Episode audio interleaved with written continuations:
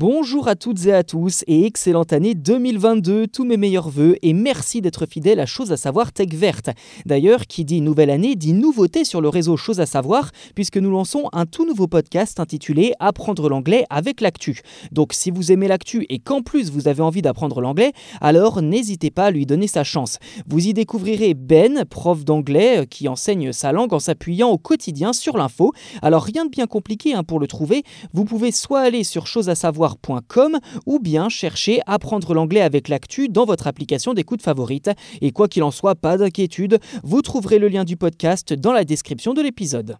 Et pour bien démarrer l'année, je vous propose de parler des voitures électriques du constructeur Sony. Oui oui, ce même Sony, le géant japonais de l'électronique, qu'il s'agisse de smartphones ou de télévision par exemple.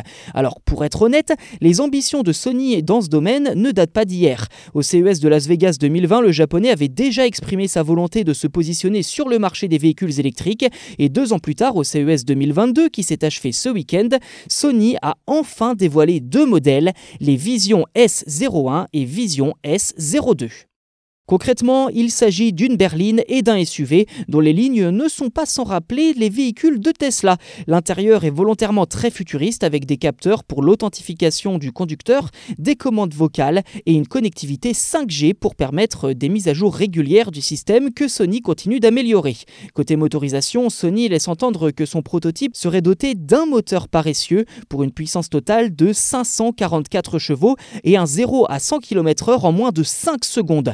Belle prouesse hein, quand même hein, quand on sait que le poids du véhicule avoisine tout de même les 2 tonnes et demie.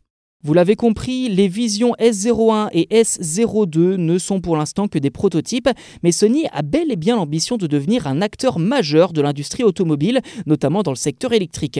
Et pour éviter toute confusion, la marque prévoit de créer une autre société baptisée Sony Mobility au printemps prochain.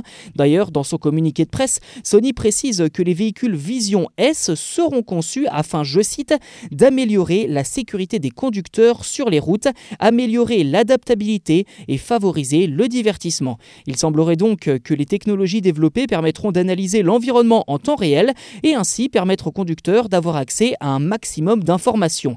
Et si Sony n'évoque pas de date de commercialisation, il précise que sa berline Vision S01 est bel et bien en phase d'essai routier en ce moment même.